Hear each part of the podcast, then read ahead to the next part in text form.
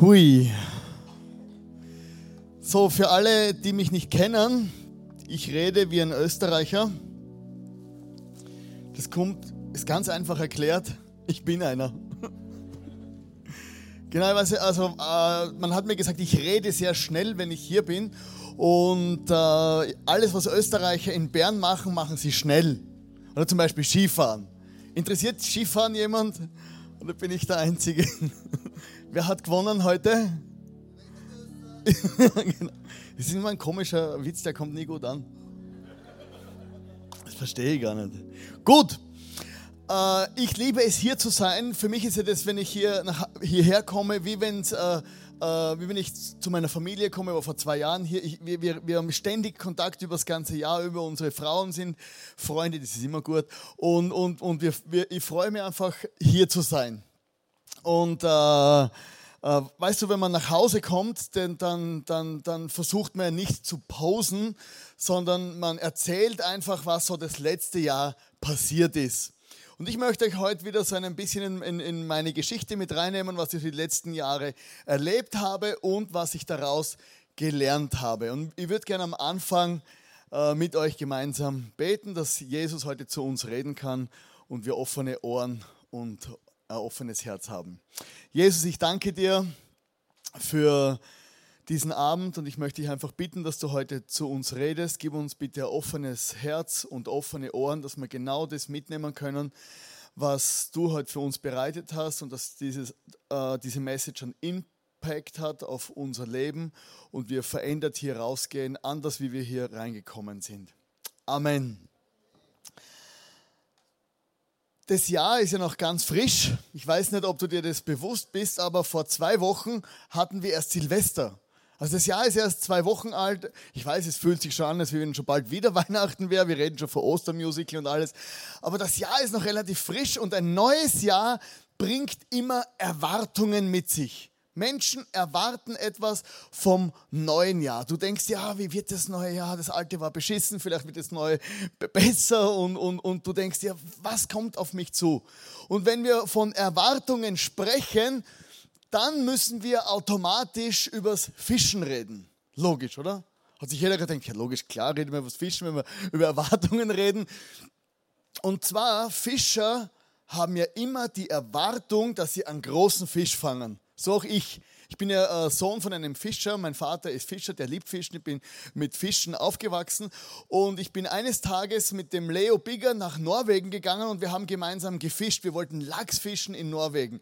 Und der Leo hat zu mir gesagt, ich komme einfach mit mit dir, weil dein Vater dabei ist und wir werden eine gute Zeit haben. Aber ich habe keine Ahnung vom Fischen, sagte er mir. Und dann haben wir gedacht, ja gut, der arme Leo, äh, äh den nehmen wir halt mit nach Norwegen. Und dann hat er tatsächlich einen Fisch gefangen. Hier ein Foto mitgebracht vom Fisch vom Leo. Ein Riesenlachs, noch nie gefischt. Und natürlich, wenn ich, als ich das gesehen habe, dachte ich mir, wenn der so einen Fisch fangt, ist meine Erwartung gestiegen. Und ich dachte mir, mein Fisch, ich hatte so plötzlich die Vorstellung, der wird riesig sein. Habe ich da so meine Gedanken mitgebracht von meinem Fisch und, und dachte mir, ich werde bestimmt so einen großen Fisch fangen.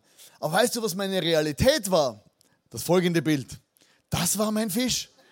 Eine Woche in Norwegen habe ich nichts anderes gefangen. Der Fisch war kleiner als der Haken, der dran gehängt ist. Und ich war brutal enttäuscht. Und in unserem Leben gibt es immer wieder so Erwartungen. Vor einigen Jahren, das habe ich euch schon erzählt, äh, sind wir ja mit meiner Frau und ich, wir sind ja nach Wien gegangen und haben dort eine Kirchen gegründet und haben uns riesengroße Erwartungen gemacht. Wir ziehen in die große Stadt. Meine Frau ist ja Schweizerin, kommt vom Land hier. Und wir dachten uns, ja, wir ziehen in die Stadt und es wird außergewöhnlich. Wir hatten große Erwartungen vom ICF Wien und, und Vorstellungen, wie toll das nicht alles werden wird.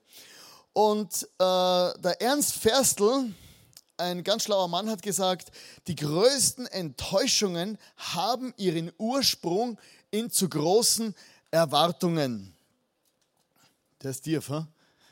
Und möchte ich das mal kurz aufzeichnen. Und zwar haben wir in unserem Leben so Erwartungslinien, das heißt Erwartung. Äh, stimmt das? Genau, äh, schreiben ist schwieriger wie reden.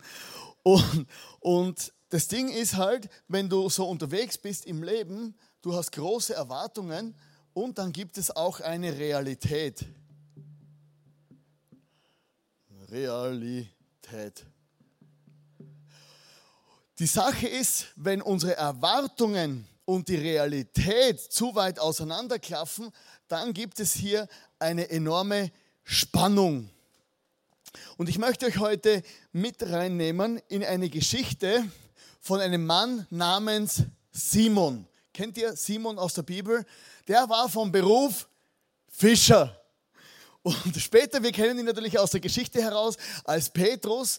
Und Simon war ein einfacher Fischersmann und er hatte eine Begegnung im Alltag mit Jesus. Also er war so am Fischen, war lockerlässig am Dahinfischen und plötzlich kam ihm Jesus entgegen, entgegen in einer ganz normalen Alltagssituation. In einer ganz normalen Situation, in der du auch stehen könntest, hat Jesus plötzlich zu ihm gesprochen und ich nenne das diesen Berufungsmoment. So jeder Mensch von uns, jeder Mensch von uns, jeder von uns hatte mal so einen Berufungsmoment. Einen Moment, in dem du angefangen hast, zum Beispiel zu leben. Einen Moment, in dem du einen Job angefangen hast, in dem du in eine Beziehung gegangen bist, ein Studium angefangen hast oder einen Moment, in dem Jesus zu dir gesprochen hat. Vielleicht in der, Kinder, in der, in der Kinderkrippe, nicht Kinderkrippe, Sonntagsschule oder Jesus hat zu dir geredet, hat dir irgendwas gesagt und du merkst, wow, es gibt eine Bestimmung auf meinem Leben, etwas, das ich gerne tun möchte, für das mein Herz brennt. Und dieser Simon hatte auch diesen Moment und zwar war das in Lukas 5, Vers 10 bis 11, da können wir lesen in der Bibel. Äh, Jesus sagte zu Simon, hab keine Angst, von jetzt an wirst du Menschen fischen. Und sobald sie am Ufer angelegt hatten, ließen sie alles zurück und folgten Jesus nach. Also Simon Petrus, der war ja ein, ein Teenager und der wusste, wie man fischt. Und dann ist Jesus, der große Rabbi mit dem langen weißen Mantel gekommen und gesagt, Simon, du wirst Menschen fischen. Und er hat gesagt, ja, Menschen fischen. Ich weiß, wie man Fische fischt, aber ich weiß nicht, wie man Menschen fischt. Muss jetzt Leichen aus dem See ziehen oder was? Wir kennen natürlich die Geschichte, die ganze Biografie, aber der hatte keine Ahnung, was passiert. Das ist oft so, wenn Gott redet, ist es mega spooky. Also, ah, was meint er jetzt genau und so. Und, und, und, und dann ist es noch weitergegangen. Und zwar in einem anderen Kapitel in, in Markus sagt äh, Jesus zu Simon, Petrus, und das sind die Namen der zwölf. Mega. Die er erwählt hatte. Simon, dem er den Beinamen Petrus gab, Jakobus und Johannes, die Söhne des Zebedeus, ihnen gab er den Beinamen Donnersöhne. Also Donnersöhne lassen wir weg er hat zu ihm, zu Simon gesagt, du wirst Petrus heißen. Weißt du, was Petrus heißt? Das heißt Fels auf Deutsch. Auf Deutsch? Das heißt einfach Fels und auf Englisch The Rock, oder? Und er hat gesagt, hey Simon, Teenager, kleiner, schwacher Bizeps, du bist The Rock. Und er hat gesagt, wow, Menschenfischen, The Rock. Und er ist so durch die Gegend gegangen, hey Jesus, der große Rabbi hat zu mir geredet. Und er hat gesagt, ich bin was ganz Spezielles. Kennt ihr das? Das kenne ich aus meinem Leben. Und zwar, es ist ja, die Leute sagen zu dir, wow, der Mann, der Kleine. Es gibt so ein Bild mitgebracht vom Klassischen, dass ihr wisst, was ich meine. So der, der Hochbegabte, der, der, der, der typische, das typische Kind, oder? Wo man denkt, ah, so intelligent, so tolles Kind. Das muss nur rausfinden, was es mal will und dann wird was Großes aus diesem Kind werden. So ist mir auch gegangen. Alle haben immer gesagt, mein Gott, ist der lieb. Aus dem wird mal was Außergewöhnliches. Oder überhaupt kein Druck, oder? Oder, oder, oder Studenten. Kennst du Studenten? Also ich wohne in einer Studentenstadt und die Leute sind alle furchtbar gescheit, wo ich wohne. Und dann das Einzige, was, äh, was, sie, was du ihnen sagst, ja, du musst nur rausfinden, was du willst. Und sie sagen, ich weiß aber nicht, was ich will. Und, und aber sie sind hochtalentiert, so diese hochtalentierten, begabten Menschen, ich liebe sie. Zum Beispiel äh, Lucky Luke. Kennst du Lucky Luke? Lucky Luke ist ein Comic. Und, und das ist ja der, das, der Slogan ist der Mann, der schneller zieht als sein Schatten. Ich habe es probiert. Ich habe es fast geschafft. Und einfach begabt. Als ich, zum, als ich mit 20 Jahren zum Glauben an Jesus gekommen bin, habe ich mir gedacht, wow, jetzt bin ich Christ und Kirche habe ich ja furchtbar langweilig gefunden und habe mir gedacht, ich werde Gott jetzt helfen oder einfach mal die Ärmel hochkrempeln und so richtig Vollgas geben. Und dachte mir, wenn ich jetzt in der Kirche bin, dann ist das wirklich etwas ganz Besonderes. Und dann, und dann ist ja so, äh, äh, der, wenn man frisch in eine Kirche kommt oder wenn man anfängt an Jesus zu glauben, dann freuen sich alle Leute in der Kirche irgendwie. Und du hast, und du hast dann so, du bist dann der Neue in der Kirche und du hast so den richtigen, so einen christlichen Fanclub. Und die Leute jubeln dir zu und so, wow, und der ist so begeistert von Jesus und, und yeah, come on. Und was der alles erlebt hat und wie begabt er ist. Einfach ein super Typ. Gleistet noch gar nichts. Wissen null. Aber einfach erst toll. Die Realität war, ich war im Clean-Team.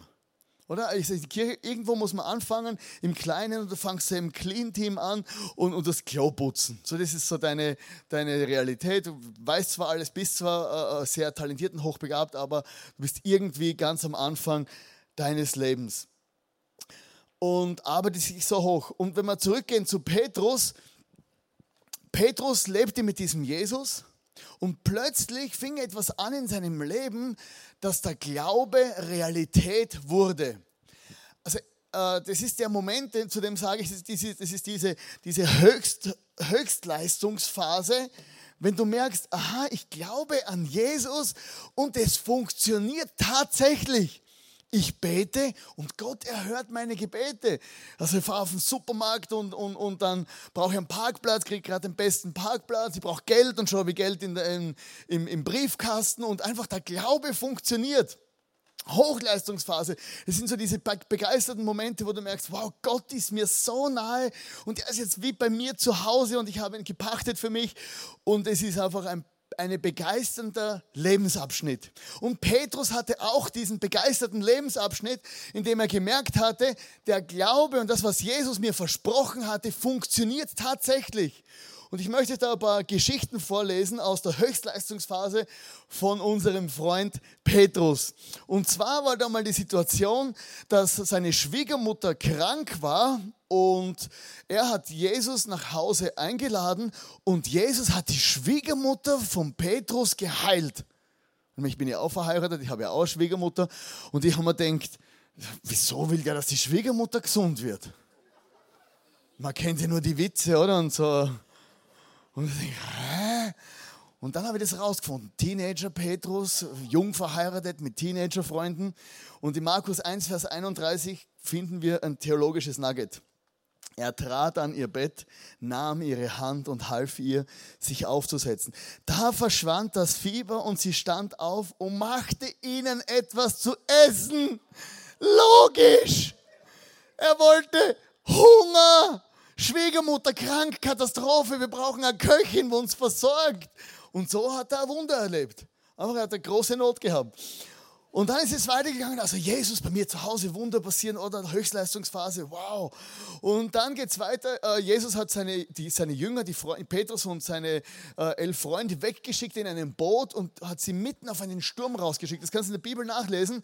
Und sie waren auf einem, in einem Sturm und in diesem Sturm kam plötzlich Jesus übers Wasser gelaufen. Und, und unglaublich spektakulär. Und er hat sich gedacht, wow, Jesus kommt aus Wasser, ich will auch übers Wasser laufen. Und dann ist folgendes passiert. Da rief Petrus zu ihm, Herr, wenn du es wirklich bist, befiehl mir auf dem Wasser zu dir zu kommen. Dann komm, sagte Jesus. Und Petrus stieg aus dem Boot und ging über das Wasser Jesus entgegen. Als er sich aber umsah und die hohen Wellen erblickte, bekam er Angst und begann zu versinken. Herr, rette mich, schrie er. Stell dir vor, jetzt, jetzt ist er Jesus nachgefolgt und dann denkt er sich, wow, vielleicht stimmt ja das wirklich. Und er steigt aus dem Boot und kann tatsächlich übers Wasser laufen mit Jesus. Oder was für ein unglaublicher Moment. Oder der, er ist mit breiter Brust ist er durch das Leben gegangen. Er sagt, wow, ich bin Christ, ich gehöre zu dem Jesus. Unglaublich. Und dann ist es weitergegangen. Und zwar äh, kam dann Petrus in den Inner Circle von Jesus. Und zwar sind sie mal gemeinsam auf einen Berg gegangen und dann ist Folgendes passiert. In Lukas 9, Vers 28 bis 30. Etwa acht Tage später nahm Jesus Petrus, Jakobus und Johannes mit auf einen Berg, um zu beten. Während er betete, veränderte sich das Aussehen seines Angesichts und seine Kleider wurden strahlend weiß. Dann erschienen zwei Männer, Mose und Elia, und begannen mit Jesus zu sprechen. Und in Vers 33 dann, Meister, wie wunderbar ist das? Lass uns drei Hütten bauen, eine für dich, eine für Mose und eine für Elia. Oder du musst dir vorstellen, das ist, das ist der Petrus, der war völlig weggeflasht. Schwiegermutter keilt auf dem Wasser laufen. Und auf einmal bin ich mit Jesus, Mose und Elia, mit zwei anderen Vollpfosten, auf einem Berg. Und ich bin im Leitungsteam des Universums. Höher geht nicht voll der Star Trek-Moment, oder? Und so, da wurden die zwei alten Mose und Elia herunterbeamt, sind da gestanden, haben geleuchtet und pulsiert. Und Petrus steht, Hütten bauen. Ich will auf gar keinen Fall mehr zurück runter zu den anderen neun. Ich meine, das sind die da unten. Und, plötzlich merkst du bei Petrus etwas in seinem, in seinem Herzen, Stolz und Überheblichkeit. Ich bin da oben, ich will da oben bleiben. Upgrade ist super, wir lieben Upgrade, aber Downgrade geht auf gar keinen Fall. Er hat sich gedacht, da runter da, zu den anderen Dämonen und Menschen ernähren und alles, der ganze Scheißdreck, da mache ich nicht mehr mit. Ich möchte hier bleiben. Kennst du Leute, die Business fliegen? Ich kenne nur mich. Also in zwei Wochen werde ich das erste Mal Business fliegen. Ich sagte dann, wie es war. Aber normal, wenn du mit Leuten fliegst, die Business fliegen, das ist immer so, da, äh, du fliegst Economy und dann hast du vorne deinen Freund, der Business fliegt. Und er sagt dann zu dir so kurz vor Eingang, ja, ciao, gell, ciao. Du steigst hinten ein, er steigt vorne ein, er trinkt Champagner und du musst fürs Wasser bezahlen. Und die Leute, die mal Business geflogen sind, die sagen immer das Gleiche. Ich will auf gar keinen Fall mehr zurück in die Holzklasse. Und du denkst, ah, du Arschloch, gell, sitzt hinten drin oder mit dem Wasser. Oder der Bildschirm siehst kaum neben dir, stinkt einer. Gell. Und dann kommt er und schaut durch den Vorhang nach hinten und denkt, ah Gott, Du willst nicht mehr zurück, wenn du mal da oben bist. Und Petrus hatte ein bisschen einen überheblichen Charakter in diesem Moment. Und in Matthäus 26, 35, in der Nacht, als Jesus gekreuzigt wurde, hat er sich selber so richtig, richtig überhoben, also den Tag vorher. Und dann sagt er zu Jesus, und wenn ich mit dir sterben müsste, ich werde dich nie verleugnen. Das Gleiche sagten auch alle anderen. Vielleicht kennen wir die Geschichte von Ostern. Ich werde Jesus nie verlassen. Es ist ganz gefährlich, wenn jemand zu dir sagt, ich möchte mein ganzes Leben mit dir gehen und werde dich nie verlassen. Das sind die ganz gefährlichen Menschen. Aber wenn wir alles zusammenfassen wollen, dann sehen wir, die Eigenerwartung von Petrus war, ja, ich bin wirklich gut. Oder Jesus hat gesagt, ich bin hochtalentiert, er hat mich berufen, ich bin gut. Die anderen Leute haben von Petrus erwartet, äh, dass er zeigt, was er kann. Und er war wirklich gut. Er war immer vorne dabei. Und es stimmt, wer wird den Karren aus dem Dreck ziehen, wenn nicht dieser Petrus? Und die Realität war, der war wirklich ein geiler Typ.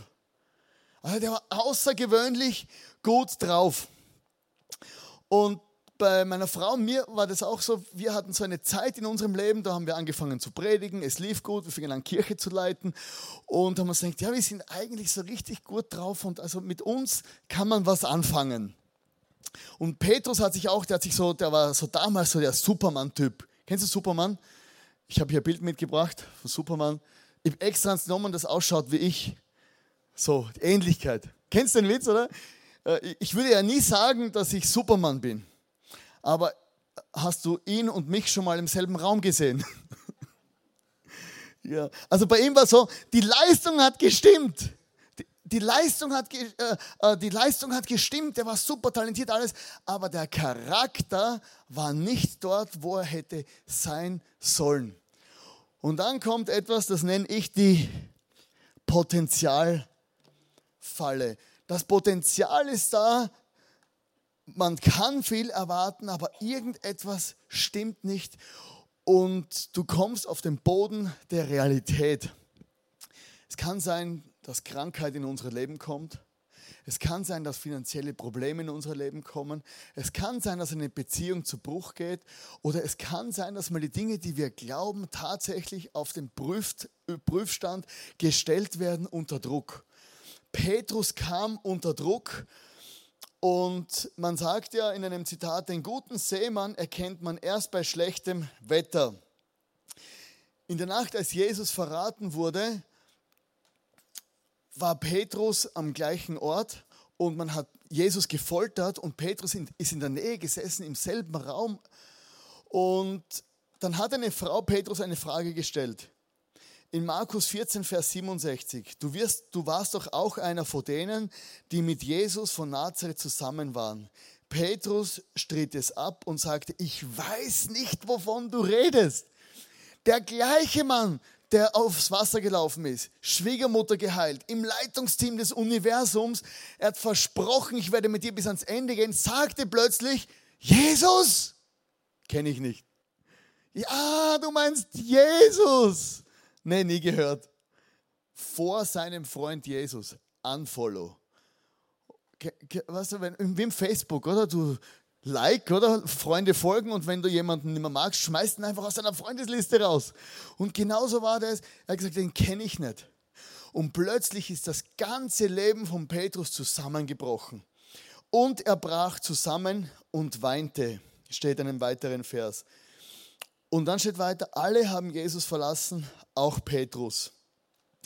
Meine Frau und ich sind ja vor einigen Jahren nach Wien gegangen und wir haben uns gedacht, ja, Wien, die, die, diese Stadt hat auf uns gewartet. Logisch, die Leute haben gesagt, Wien, Missionarsfriedhof und, und, und äh, äh weniger als ein Prozent Christen und ke keine großen Kirchen. Aber ich habe mir gedacht, wenn wir nach Wien kommen, wir haben ja das Potenzial und wir werden das richtig eine Erweckung auslösen und vor eins auf zehn Prozent Christentum innerhalb von wenigen Jahren und die Kirche wird wachsen, aus allen Nähten platzen und dann nach dem ersten ersten zwei Jahren haben wir gemerkt, das ist ein bisschen harzig, haben wir noch mehr gearbeitet, noch mehr Gas gegeben und plötzlich sind Dinge passiert in unserem Leben und es war letztes Jahr so der Höhepunkt, dass einfach Enttäuschung gekommen ist.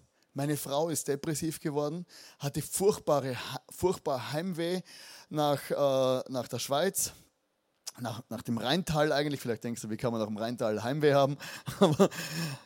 also auf alle Fälle äh, wollte sie unbedingt nach Hause und, und irgendwann ist sie, vor zwei Jahren, ist sie auf dem Balkon gestanden und hat gesagt, ich springe lieber vom Balkon, anstatt dass ich diese Emotionen aushalte. Der Kleusel hat gesagt, hey, was ist mit der Ilana? Man erkennt sie kaum mehr. Und ich war irgendwie verzweifelt und es ist dann letztes Jahr im Frühling, ziemlich genau um die gleiche Zeit, dachte ich mir, wir haben unser Leben in den Sand gesetzt. Alles, was toll gelaufen ist, verlassen und es ist anders gekommen, wie wir uns das vorgestellt haben. Und es kam etwas in unser Leben, das wir alle kennen, das war die Enttäuschung. Wenn Dinge anders kommen, als wir es erwartet haben, emotional, und du stehst mittendrin in diesen Scheißgefühlen und weißt du, was das Gemeine ist? Keiner weiß, wie es dir eigentlich wirklich geht. Du bist mittendrin und jemand hat mich gefragt letztes Jahr, Herr René und super toll und alles. Hast du jemals daran gedacht, aufzugeben? Sage ich ja, jeden Tag. Hatte ich das Telefon in der Hand über fast ein Jahr lang und dachte mir, ich rufe den Leo an und sage, ich breche diese Übung ab, ich möchte nicht mehr. Und dann kam diese Enttäuschung in unser Leben und auch Petrus hatte die Enttäuschung, aber es gab noch einen zweiten, es gibt noch einen zweiten Mann in der Geschichte, der heißt Judas. Auch er hat Jesus verraten. Auch er hat geweint. Und das Wichtige ist, wie entscheidest du dich in Zeiten der Enttäuschung?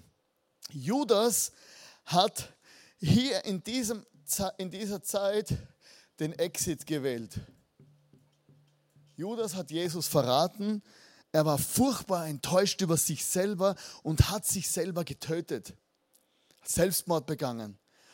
Es gibt Menschen, die wählen Selbstmord als Ausweg, weil sie nicht mehr weiter wissen. Es gibt Menschen, die sind enttäuscht von ihrer Beziehung, von ihrer Ehe, verlassen die Ehe. Es gibt Menschen, die verlassen einfach das Business, weil es mal nicht mehr so läuft, verlassen ihre Kirche, verlassen ihre Small Group, verlassen ihr Ministry und wählen den Exit, anstatt dass sie einen Schritt weitergehen. Die Judas-Variante ist immer die No-Go-Variante. Petrus hat eine andere Variante gewählt. Als Petrus enttäuscht war, Jesus verraten, also verleugnet, Jesus gestorben und dann wusste er nicht mehr, was er tun sollte. Weißt du, was Jesus getan hat? Ah, Jesus. Petrus? Was hat Petrus getan, nachdem er enttäuscht war? Fischen! Er ging wieder fischen. Und zwar steht es in der Bibel, als alles zusammengebrochen war, was hat Petrus gemacht? Er sagte, ich gehe fischen. Johannes 21 und die anderen sagten zu ihm, wir kommen mit. Er ging wieder zurück zu dem Anfang und erinnerte sich an das, und tat das, was er konnte und ging zurück zu seinem Berufungsmoment als am Tiefpunkt seines Lebens und er überlegte mir, was war denn damals? Ich gehe wieder fischen und gehe in diese Situation. Manchmal müssen wir uns überlegen, wo komme ich her? Was hat Gott zu mir geredet? Was war eigentlich mein ursprünglicher Traum? Was war meine Vision? Enttäuschung will deine Vision und deinen Traum zerstören in deinem Leben. Und wenn du zulässt, dass der Teufel durch Enttäuschung deine Vision und deinen Traum zerstört, kann er Einfluss nehmen auf deine Lebensberufung, wenn du die falsche Entscheidung triffst. Und dann kommen die besten Abschnitte der Bibel. Und zwar geht es dann weiter. Petrus ist fischen gegangen und sie haben nichts gefangen. Und dann kam Jesus und redet mit ihnen. Mitten in ihre Alltagssituation kommt Jesus wieder rein. Und sie hatten nichts gefangen. Und Jesus ruft vom Ufer. Dann sagte er in Johannes 21,6: Werft euer Netz auf der rechten Seite des Bootes aus, dann werdet ihr etwas fangen. Sie taten es und bald konnten sie das Netz nicht mehr einholen, weil so viele Fische darin waren. Wow! Jesus hat geredet, das Netz war leer und plötzlich war das Netz voll und sie, sie konnten alle zusammen das Netz nicht aus dem Boot ziehen, weil so unglaublich viele Fische darin waren.